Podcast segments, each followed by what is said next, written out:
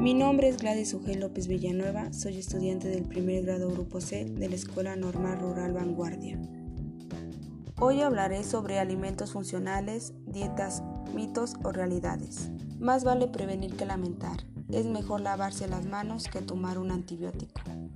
El efecto preventivo que pueden tener los fitoquímicos descubiertos en un gran número de alimentos han dado lugar a nuevas tendencias en la ciencia y tecnología de alimentos. Los naturistas recomiendan en primera instancia el consumo de estos alimentos frescos, de acuerdo con sus propiedades preventivas o curativas. La industria, por su parte, ha iniciado una nueva rama, la de los alimentos funcionales.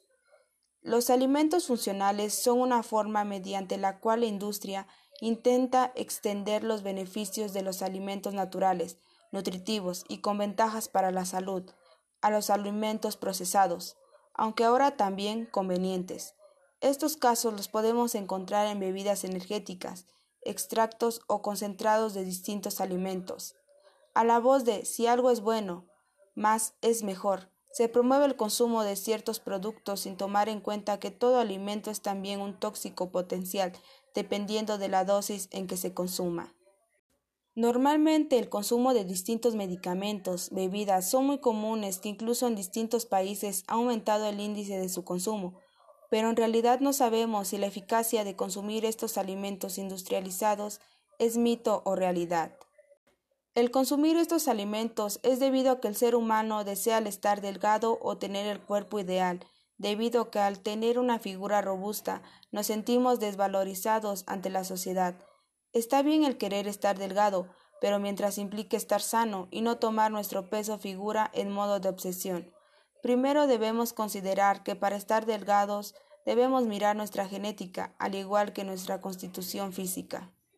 Para controlar nuestro peso debemos considerar nuestro metabolismo basal, el consumir una dieta balanceada, tener una alimentación sana e ideal, no perder peso muy rápidamente, evitar las dietas de moda como la del yo-yo, ya que este tipo de dietas te pueden causar enfermedades cardíacas y deficiencias vitamínicas.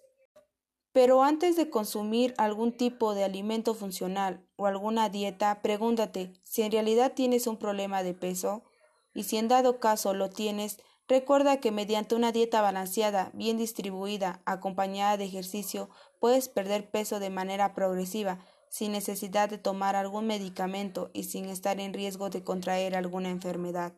Recuerda comer sanamente, ya que no solo está por medio la estética, sino la salud e inclusive la vida.